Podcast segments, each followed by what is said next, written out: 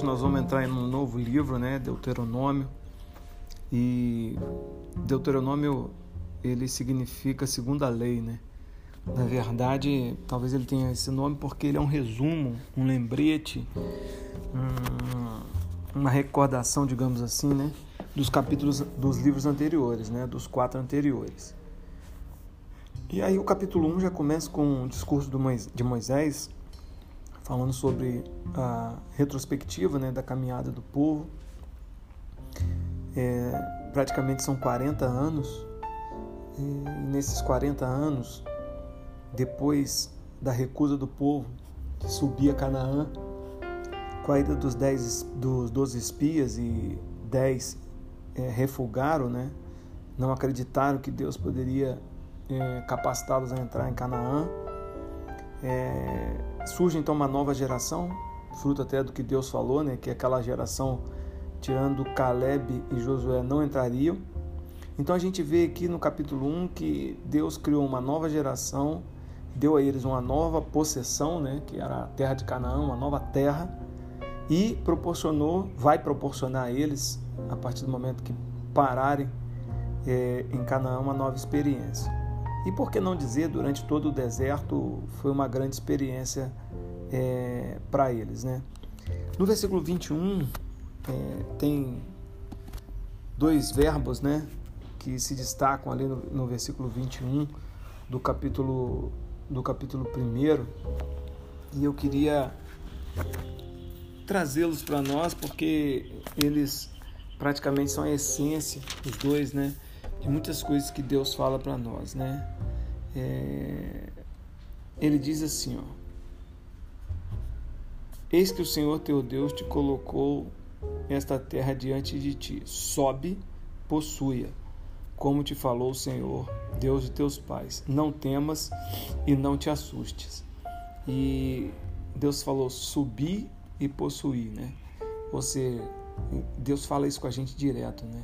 É o grande a grande vontade que Deus tem com a gente, né? que a gente possa cada vez subir mais, cada vez estar mais perto dele, cada vez mais viver na terra, mas ter um coração no alto.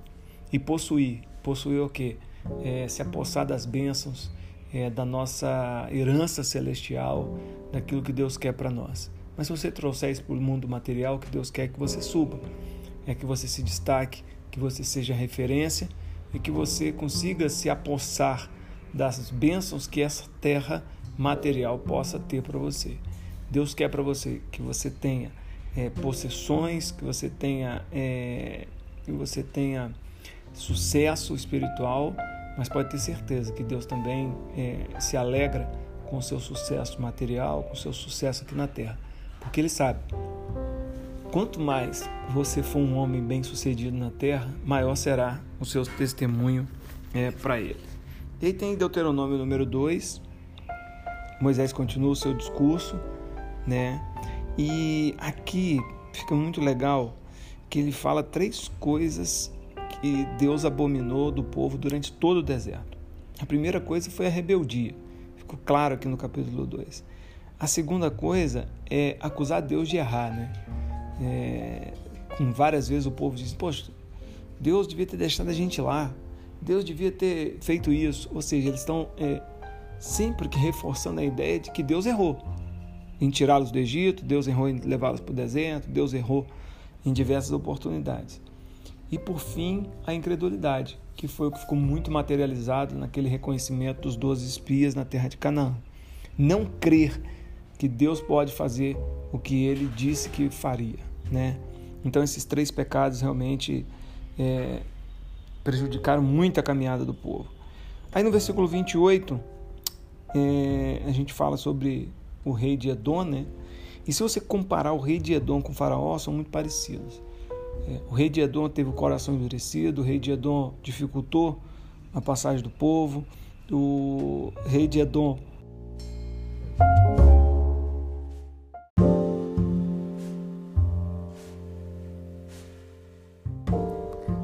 Deuteronômio 3, né? Começa falando aí sobre a vitória, sobre dois reis, né? O rei, é, o rei Bassan e o rei Og, né? E lembrando do que a gente falou no capítulo, no capítulo anterior, quando Deus fala sobe possui, Deus aqui é, ordena né, que eles realmente tomem posse desses dois reinos. E depois Moisés, orientado por Deus, divide essa terra é, a Ruben e Gad e eles recebem então esse território.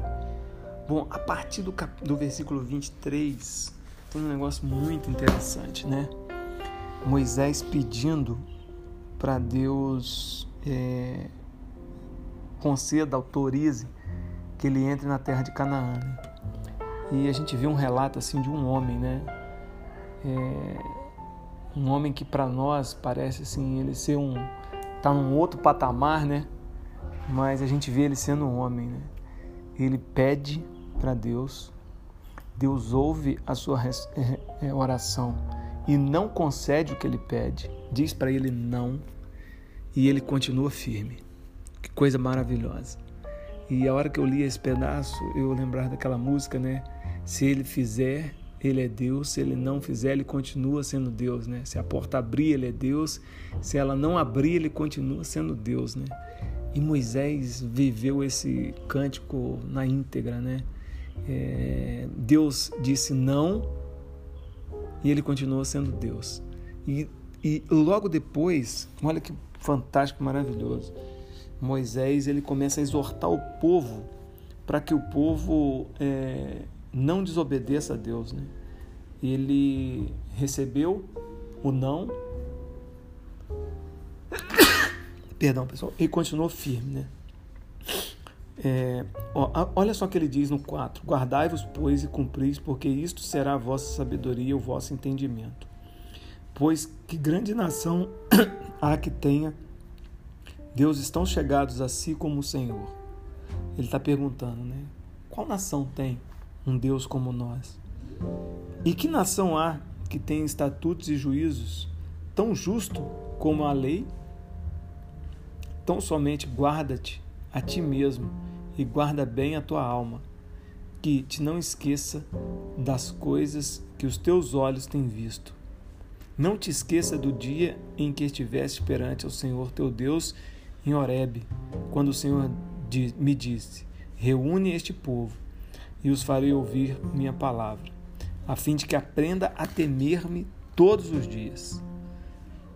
E Moisés vai declarando aqui e falando diversas é, diversas passagens, diversos momentos que Deus interveio, né? Então o Senhor vos falou no meio do fogo. A voz das palavras, palavras ouviste, porém, além da voz, não ouviste aparência nenhuma. Então vos anunciou ele a sua aliança. Moisés fala da aliança, fala das tábuas dos dez mandamentos, né? Guardai-vos, pois, cuidadosamente a vossa alma, pois aparência nenhuma viste no dia em que o Senhor vosso Deus vos falou em Horebe no meio do povo, do fogo. E ele vai lembrando passagens em que Deus é, esteve presente, é, quando Deus transformou a, a, a água, quando Deus deu o alimento, né? E lá no 24 ele diz assim: ó, porque o Senhor teu Deus é fogo que consome, é Deus zeloso. E ele fala, ele vai mostrando o cuidado que Deus teve com o povo durante toda aquela peregrinação, né? Lá no 35 ele fala: A ti fui mostrado para que soubesse que o Senhor é Deus. Nenhum, não há nenhum outro senão Ele. Deus, do Deus dos céus te fez ouvir a sua voz para te ensinar. E sobre a terra te mostrou o seu fogo. Do meio do fogo ouviste as suas palavras.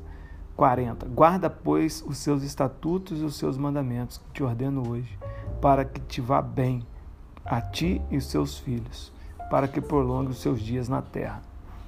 E olha que bacana, né? Mesmo eu fiz questão de ler parte do texto para você, para você ver que Moisés não fez biquinho, Moisés não fez beicinho, Moisés não deu uma de rebelde, ele não recebeu o que pediu. Deus não concedeu a ele entrar na terra de Canaã como ele queria, mas Moisés continuou sendo Moisés. Assim como Deus continua sendo Deus, Moisés continua sendo Moisés. Um líder, um homem corajoso, um homem que sabe do poder e da, mão, da importância da mão de Deus na vida dele. Que eu e você saibamos também é, confiar em Deus, aceitar os seus desígnios e que eu e você possamos é, sermos zelosos pela palavra, pela obra, assim como Moisés foi. Um abraço, pessoal.